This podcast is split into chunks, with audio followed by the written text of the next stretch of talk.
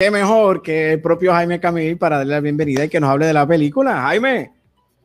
Joel, ¿cómo estás? Ajá, yo, yo llevo, yo he visto esta película ya dos veces en los últimos días. Me he reído. No. Porque no esperaba, yo te soy sincero, empieza la película en inglés, yo dice, ajá, Jaime se volvió loco. ¿Qué pasó aquí? Y dijo, ok. Y al, a los, al minuto ya entonces enganché y dice, Ah, es que la película es así porque estaba hablando de, de precisamente de lo que ocurre en una agencia de publicidad. Y, y, te felicito porque a medida que va pasando la película me vas enganchando y de repente ya yo, ya yo me tenías en estrés cada vez que ibas brincando en los... Bueno, es que no puedo contarlo, es que Oye, qué lito eres, muchas gracias. No sé cómo te lo agradezco de corazón que lo hayas visto, primero que nada. Y acuérdate que para los inmigrantes que vivimos en este país, inclusive para la gente puertorriqueña, porque he visitado tu isla muchas veces, hice una película divina con Lin Manuel Miranda, con Dayanara Torres, eh, hablar español, inglés es lo más natural del mundo. Nosotros nos hablamos con nuestros coworkers americanos en inglés y luego nos volteamos con nuestros amigos latinos y les hablamos en español y vamos pimponeando de inglés a español de la manera más natural y orgánica del mundo. El problema es cuando metes estos dos idiomas como una, ya sabes, plan de marketing para atacar a ambos mercados. Ahí es cuando te das cuenta luego, luego que es, pues, pues, que no funciona, ¿no? Pero en Puerto Rico, en, en eh, ¿dónde más? Puede ser República Dominicana, no creo, ¿verdad? Pero en Puerto Rico y los inmigrantes de este país, así vivimos nuestra vida, ¿eh? Brincamos de inglés a español y de español a inglés de la manera más natural del mundo. Eh, eh, es bien, la manera en que la película funciona es precisamente eso, que estás hablando español en inglés, pero no hacen una, una, una pausa para traducir. Todos se entienden, cada uno de los personajes conecta con el otro. Nadie hace como que no te entendí de qué tú hablas. No hay, eh, no hay ese momento de resentimiento ni de rechazo porque me estás hablando en otro idioma que no entiendo. Y eso lo hace bien actual. y me encantó tu plática que tenías con, con tu invitado pasado, con, eh, con Ariel. Ah, con Ariel porque no sabes qué lindo es escucharlos hablar de la película y que se hayan dado cuenta de la referencia de, por qué Brooke Shields está en la alberca para hacer obviamente referencia a la Laguna Azul, que se hayan dado cuenta de estas preguntas, que se hayan dado cuenta de cómo el personaje, sí, es una comedia romántica, claro, la gente tiene que reírse, pasársela bien con estas ocurrencias eh, o esta comedia física cuando a Hank se le dispara una condición mental, pero es importante, yo quería que el personaje no se quedara ahí, porque la condición, las condiciones mentales no son, no son eh, cosa menor, ¿sabes? Son cosa seria y en el mercado latino hay un tabú muy grande de tocar ciertos temas, les da mucho, mucho miedo y, y eso está mal porque la comedia, vamos, la comedia te permite hasta hablar de genocidios. La comedia es un vehículo muy eficiente para tocar temas sensibles y, sensibles y ponerlos honestamente sobre la mesa, por lo menos para empezar la conversión. Pero dentro de esto yo quería que Hank tuviera este trasfondo que cuando le vieras los ojos, dijeras, híjole, este tipo no se le está pasando bien. O sea, no se le está pasando bien. La condición mental que se le disparó en ese momento, sí puede que físicamente te dé un poco de comedia y risa, pero ya si le ves a los ojos. Cuando empiezas, eh, eh, es puro chiste. Yo sé, tú dices, ah, se volvió loco, ahora de la nada, Hank, eh, una pastilla no hace nada pero una pastilla, esa es la diferencia total de la conducta de, de, la, de, en este caso, de Hanks.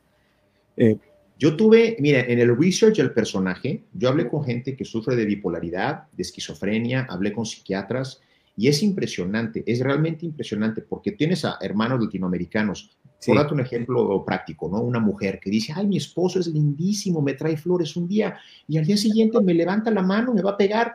Oye, a lo mejor es bipolar, a lo mejor es bipolar, tiene que, tiene que ir con un psiquiatra, un psicólogo, platicar y, mejorarse. Nosotros pasamos nuestra vida eh, en esta curva que vamos de, felicidades a tristezas, de euforias a tristezas. Y una persona bipolar, por ejemplo, la lleva así, mira. Uh, uh, uh. Entonces, las medicinas los ayudan a estar en esta línea lo más recta posible, porque también la vida no es una línea recta. O sea, tienes momentos de felicidad, momentos, eh, obstáculos, momentos difíciles, y es como, pero la gente que sufre de condiciones mentales, estos spikes, estos picos que tienen, son mucho más severos y graves que, la gente que no lo tiene.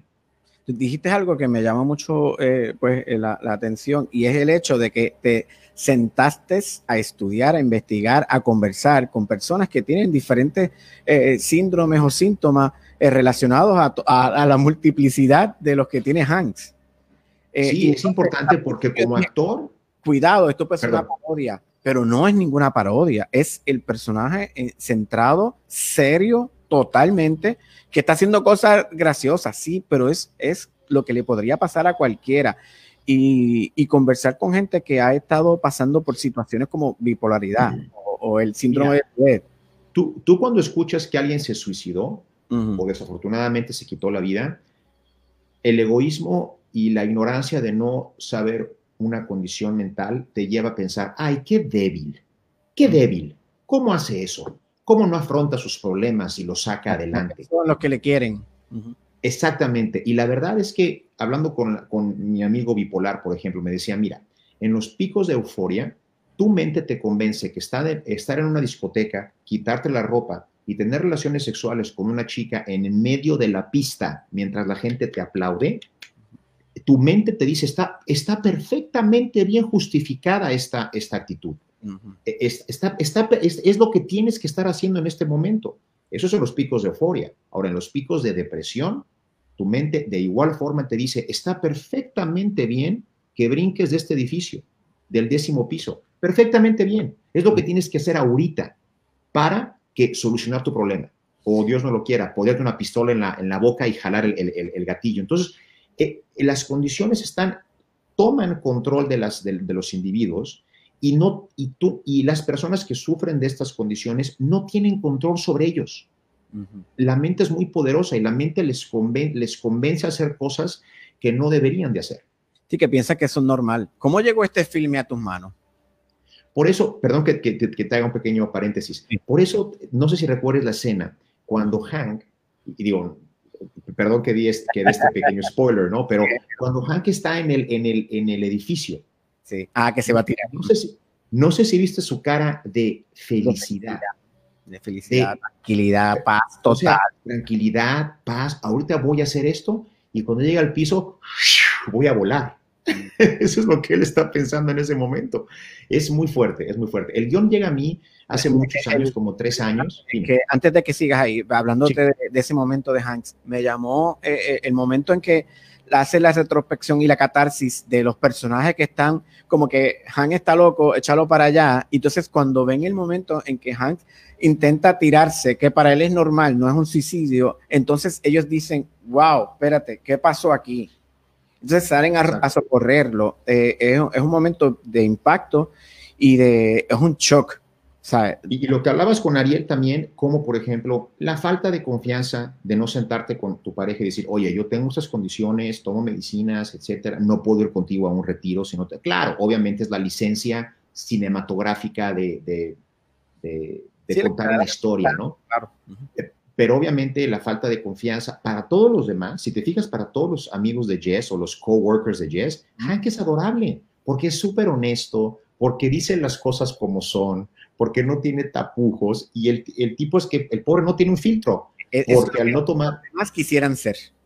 Exactamente, exactamente. Y, y, y, todo, y no sé si te diste cuenta de unos detalles, por ejemplo, cuando Jess abre su maleta, toda su ropa está acomodada en colores y, en, y, en, y en, ya sabes, calzoncillos, brasieres, camisas. Entonces, eso fue un detalle que Diego Kaplan, nuestro director, que es genial, él dirigió la película 2 más 2, esta película, gran película argentina y, varias más, dijo, yo quiero ponerle a Jess estas cuestiones de obsesión compulsiva también, que dentro de algún muy nivel bajo es una condición mental también. lo ves eh, cuando abre eh, el, el, botiquín del baño, que ves toda la el detalle y dice, bro, es como una farmacia, ¿no? Sí, y ahí todas, una por una al lado de la otra, en tamaño, en perfecta armonía. Y dices, wow, aquí se tardaron un rato. La... El, departamento de arte se tardó un buen tiempo en, en, hacer ese gabinete. Y fíjate lo que es la belleza del cine. Fíjate la belleza del cine. Esa secuencia donde estoy yo cenando con Jess y me dice, nos vamos mañana, ¿no? Y usted dice, ¿cómo que mañana? Eso se hizo en, en la Ciudad de México, en Distrito Federal. Cuando yo entro al baño, ¡pum! ya estamos en Puntamita, en Puerto Vallarta. Y cuando abro, eh, y cuando abro el gabinete y empiezo a tirar las, medicinas al, lavabo, eso es en Puerto Vallarta. Entonces, esa secuencia, como estábamos en diferentes lugares, hicimos el departamento en DF, una parte del baño en Puntamita y otra parte del baño en Vallarta. O sea que tú me estás hablando que son fotógrafos distintos, equipos de cine distintos. No, mismo equipo, pero diferente ah, lugar. y supuestamente, y, supuestamente estamos en el mismo lugar, en el departamento de Hank. No, jamás, jamás, jamás hubiera dicho que, en una que el departamento de Hank es en San Francisco. Entonces, estamos supuestamente en San Francisco filmando en Ciudad de México y la mitad del baño es en Puntamita y la otra mitad del baño es en Puerto Vallarta. Qué belleza el cine, ¿no? Sí, sí, sí. Está, la verdad que la fotografía a mí me encantó. Se invitaba a seguir disfrutando de la película.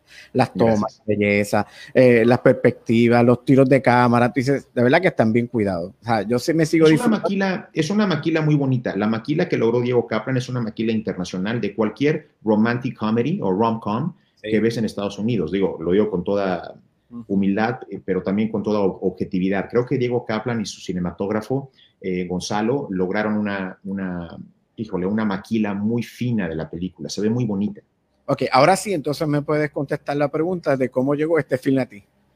El guion llegó hace tres años. Los escritores originales son los mismos escritores que hicieron Mrs. Doubtfire con Robin Williams. Entonces es un guion muy fuerte que me encantó. Venía en inglés, obviamente. Yo quería hacer la película en, en, inglés con una actriz americana. Y luego eh, Panteleón, que es este estudio generador de todos los éxitos de Eugenio Derbez, y Omar Chaparro, y Mauricio Ockman, Marta Gareda, bla, bla, bla, me dijo, mira, hay que hacerla para nuestro público. Le dije, perfecto, te compro la idea, hagámosla.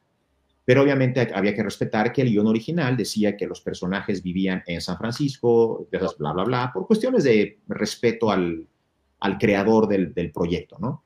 Eh, claro que platicamos en, bueno, pero ¿por qué viven en San Francisco? Bueno, ¿por qué se llama Hank? ¿Por qué se llama Jess? ¿Por qué no se llama Joel? ¿Y por qué no se llama Fernanda? O sea, ¿no? Pero, bueno, tienes que respetar un poquito a los escritores. Lo mágico de que es un personaje latino con nombre americano. Exacto, exacto, que pasa mucho, ¿eh? Pasa mucho por acá. Bueno, en Puerto Rico, imagínate cuántos Brandon tienen y tienen tantos nombres eh, americanizados, ¿no? Eh, pero, pero llegó a mí, lo leí tres años no pude hacerlo porque estaba en una serie que era Jane the Virgin y no tenía el tiempo para poderlo filmar hasta que por fin encontramos un, un espacio entre la temporada... Ahora sí, al final. Creo que fue al final de, al final de Jane o entre la temporada 4 y 5 de Jane, ahí lo pudimos filmar y fue increíble. Trabajar porque pasa mucho en la noche. Trabajar en televisión es eso es sacrificado y full time, porque no hay tiempo para aprender libretos. Esto es, vamos a aprender, vamos a actuar, vamos a grabar, vamos a, ensayar todo el tiempo. Entonces, no solamente... En series, eh, en series americanas tienes un poco más de tiempo a diferencia de las novelas. En las novelas es una locura, una locura, como tú dices, es, es, una, es increíble.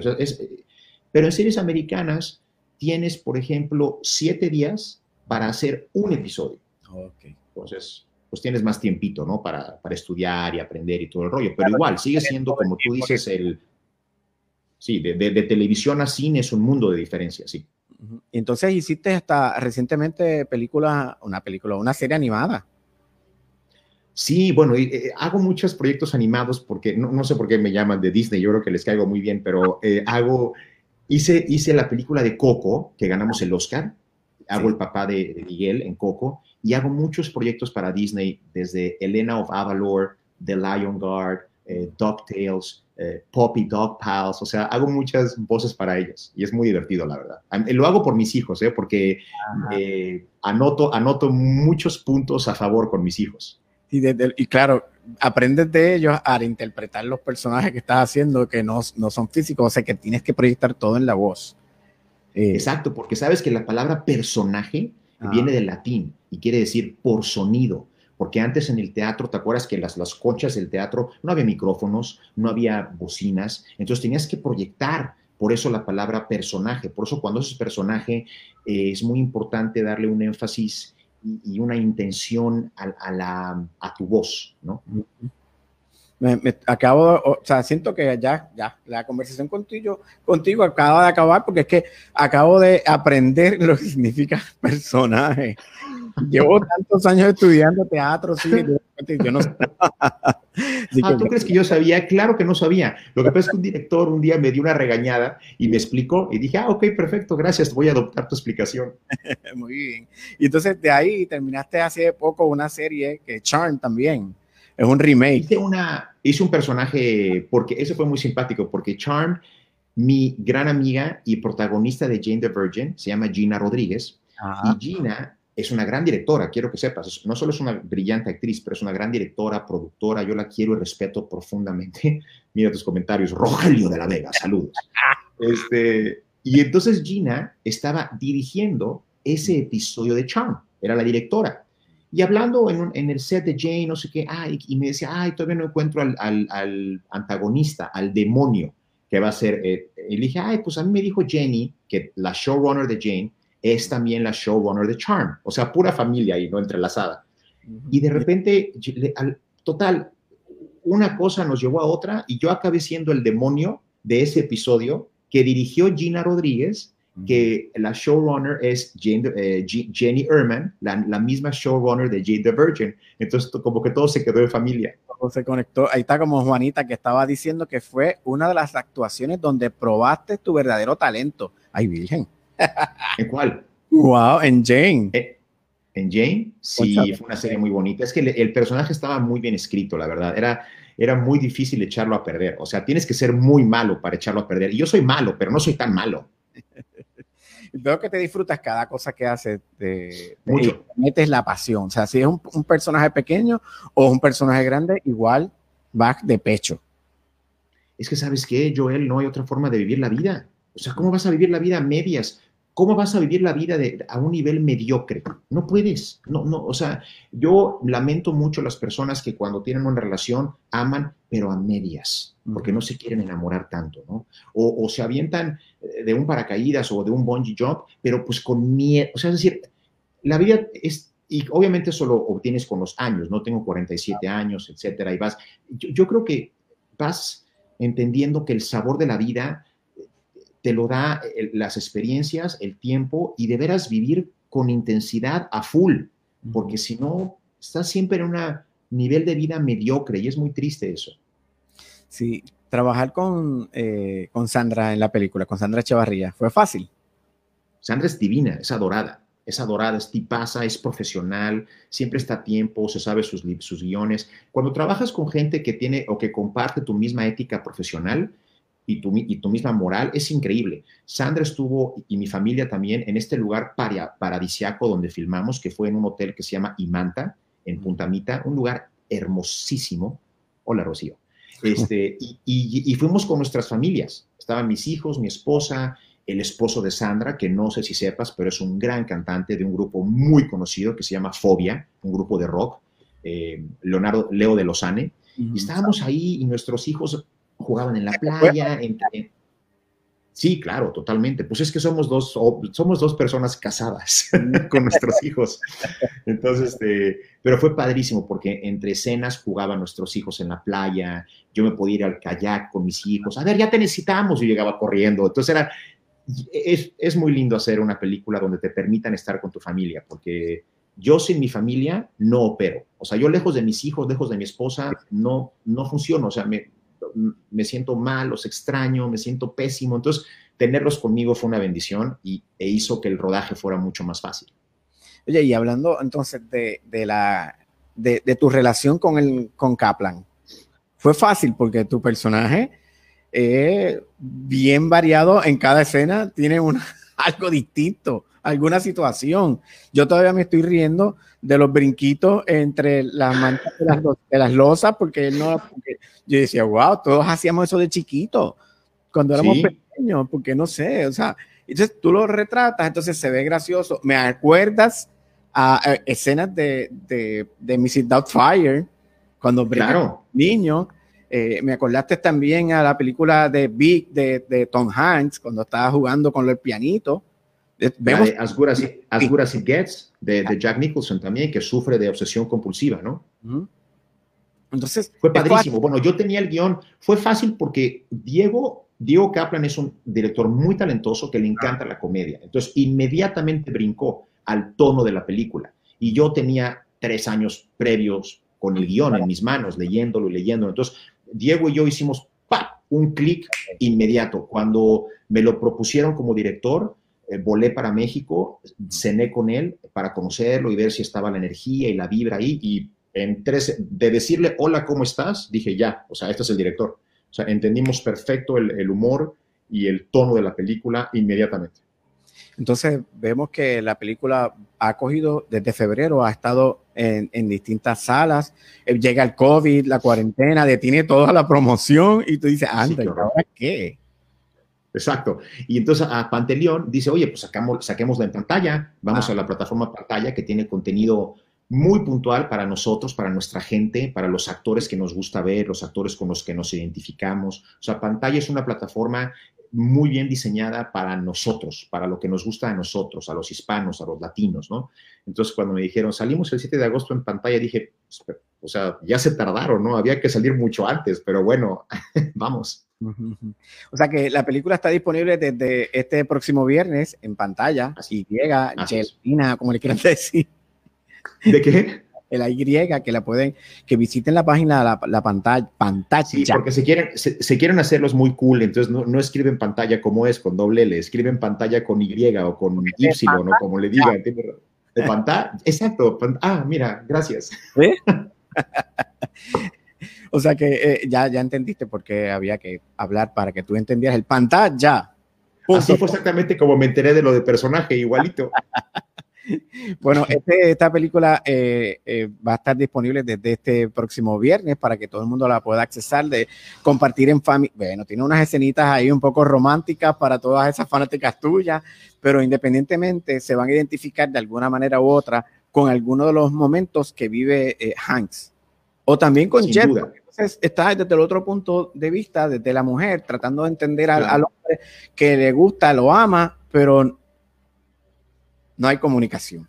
Oye, cuando dice al principio, es el hombre perfecto, es el hombre ideal, es un gran amante, es lindo, es pausado, es lento, es ecuánime, pues sí, está con 25 mil pastillas, entonces obviamente está como... Yo dije, mira, eso es, este, aquí Jaime escribió él para el mismo sentirse el hombre perfecto. y, lo, y lo más simpático es que no hay nada más alejado que dice que el hombre perfecto. Y tú que ya viste la película, pues ya entiendes o sea, ¿por qué al principio él es tan lento y habla con esta cosa que hasta te da, floje, te da flojera, ¿no? Es como, ¿qué tipo más pesado? O sea, ¿por qué habla así? ¿Por qué habla tan lento? Y entonces ya, conforme va la película, vas entendiendo que está drogadísimo y obviamente eso lo lo tienen un tono medio lento. Pero eh, eh, cuando, invitemos a que la gente la vea y que disfruten la película, van a entender cómo el personaje se va moviendo de él querer eh, hacer quedar bien a su pareja, de que ella vea el hombre que ella quiere ver porque ella, él está enamorado de ella, que es lo que yo entiendo. Y por eso el esfuerzo que haces es increíble. Es bien divertido. Muchas gracias. Muchas gracias. Gracias por hacer proyectos en español, en tu idioma y compartirlos, hacer lo que estás haciendo con, otros artistas, que te estás abriendo al cine internacional y que te estás dando oportunidades. Gracias por compartir. Claro, por supuesto, siempre. Hay que dárnoslas a nosotros mismos. Fíjate, yo acabo de tener un show en CBS que desafortunadamente se canceló por la pandemia y la crisis financiera o lo que sea, pero ese show en CBS eh, se llamaba Broke. ¿Puedes ah. creer que yo fui, bueno, soy el segundo latino en ser el, protagonista de un sitcom en CBS después de Desi Arnaz. O sea, le tomó 70 años a CBS. Pero mira, son avances que vamos poco a poco y hay que, hay que celebrarlos, aunque sean chiquitos y poquitos. Yo, como, como te digo, me gusta vivir la vida de manera positiva y en vez de quejarme de por qué no han habido más, que claramente es una queja válida, por qué no han habido más, cuando hay uno, lo celebro mucho, porque es un avance, es poco a poco un avance que estamos dando, ¿no? Y los avances hay que celebrarlos, aunque sean chiquitos, aunque no eh, nos sepan tan ricos porque han sido breves o poquitos, pero hay que celebrarlos. Bueno, e, eso es parte de lo que nos hace como importante, que eres inclusivo, que somos inclusivos, que nos gusta ah, compartir y felicitar a los que están haciendo cosas buenas, como lo estás haciendo tú. Qué lindo eres. Muchísimas gracias. Me encantó platicar contigo. Qué linda entrevista. Qué, cálido, qué bonito que te des el tiempo de platicar con la gente, porque hace una charla tan rica y acogedora y de veras muchísimas gracias. Gracias. Oye, y no hablamos de la música de la película, que les va a encantar. Yo decía, sí. que este sacó todo. Era un playlist de Era un playlist genial, ¿no? De Cindy Lauper, de Backstreet Boys. La música del final es una música original del esposo de Sandra Echeverría, de. Leo de Lozane. Entonces, la música está, el soundtrack está padrísimo. Eh, me encanta. Así que no hay más nada. O sea, hemos conversado sobre la película para, para que ustedes la vean, la disfruten y después nos escriban. Escríbanle a Jaime en, en visite. Fácil. Jaime Camil en Instagram, en Facebook, en, en todo. todas. No, sí, porque luego tienes Jaime Camil Oficial, Jaime Camil 1, Jaime Camil 45. No, estoy en todas como arroba Jaime Camil. Gracias por la charla. A ti, Joel, eres lo máximo. Muchísimas gracias. Saludos a Puerto Rico, una isla que amo. Hice una película ya que me encantó con Lin Manuel, con Dayanara. Tengo un cariño tan grande a esa isla y a su gente. Y como tú dices, y sabes qué decías con Ariel también, esa conexión que tiene México y Puerto Rico es sí. importantísima. Los grandes, los más grandes exponentes artísticos que Puerto Rico le ha dado al mundo catapultaron su carrera en México. Entonces es increíble esa conexión tan linda que tenemos con, con, Puerto Rico y México. Por eso me encanta ir a tu isla y hacer estos planes de promoción con ustedes, porque hay una conexión muy Yo bonita. Pensaba que tú venías a Puerto Rico a comer mofongo. Sí, exacto. Eso, es a lo que voy. Oye, no hay nada que promocionar en Puerto Rico. ¿Cómo no? Hay que ir a comer mofongo. O sea, claro. tenemos que ir. Yo, yo, me disfruté mucho 200 eh, cartas porque eh, vi eh, otra faceta en este caso. Ahí empecé a conocer al comediante en ti, al tratar ah, de lindo, serio, pero entonces eh, desdoblarse y, y, es un personaje bien gracioso en aquel momento que me recordó un poquito a Hank porque entonces eh, aprecio lo que haces con la comedia. No dejas de ser tú, pero vas creando entonces otros, otras cosas al lado que le dan, que refuerzan lo que tú estás haciendo que es gracias, exponer un mundo entero. Gracias. Qué lindo eres. Muchísimas gracias. Te agradezco mucho, de verdad. Bueno, allá a toda la gente que se conectó, ahí tienes un montón de amigas, amigos que han estado disfrutando de la charla. Paloma, Lu, Juanita, a, a, todos, gracias por Saludos a todos con mucho cariño a Puerto Rico. Pero bueno, ya volveremos a conversar. Cuando quieras, siempre, a tus órdenes siempre. Chévere, gracias. Bueno, amigos, ahí tenían el internacional Jaime Camil, para que vean como efectivamente es un ser humano maravilloso, increíble, eh, súper cool. Eh, ya lo habían visto. Tienen que disfrutar y eh, buscar esta película para que en pantalla, en Y, para que puedan disfrutar de los de las periprecias del personaje periprecias, peri, whatever,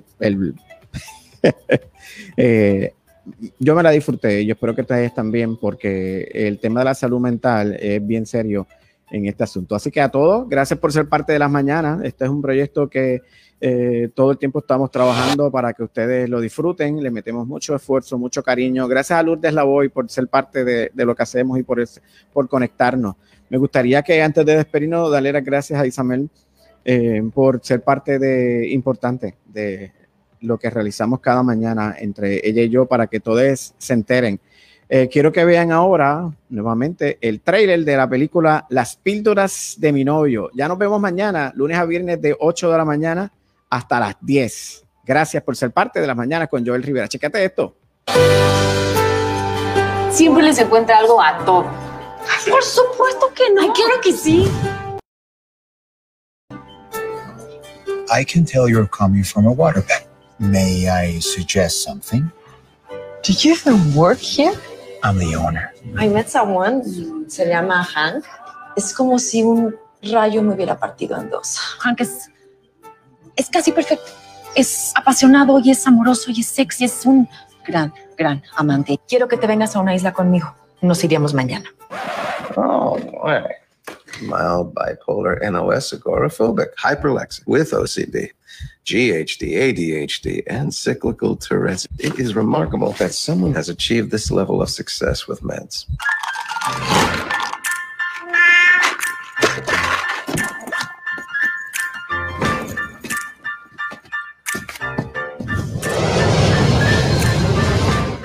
Bienvenidos al Xanadu Hotel. Este para mí. Hold that thought. Tengo un gran problema. I forgot my meds. Oh, Ya casi está listo. Qué bárbaro. you're going to start to uh, feel some clicks. Get a lot of sleep. Am I clear? You're about to have a manic episode. Bienvenido de nuevo al Espero verte ahí entonces, Hank. ¡A huevo! Backstreet Boys!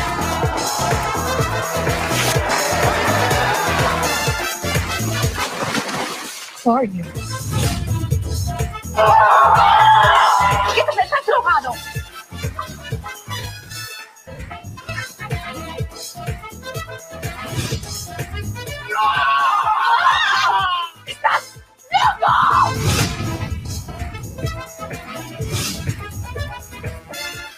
Eh, ¿Le podría bajar un poco a la música, por favor?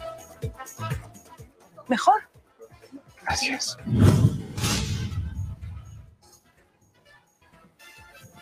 Ahí lo tenían, la película.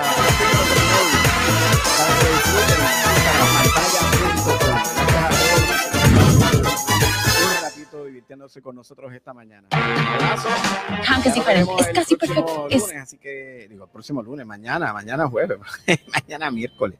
Es que aquí han estado construyendo toda la mañana y me tienen los oídos locos. Eh, los vecinos decidieron construir hoy. Así que, gracias nuevamente. Que la pasen bien. Chao.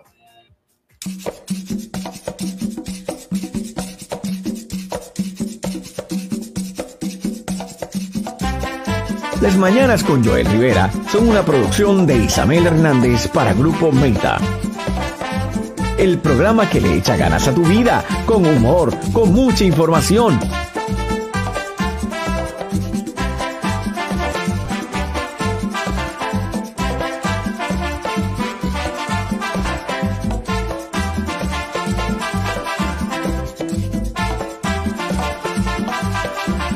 Sintonícenos de lunes a viernes de 8 a 10 de la mañana.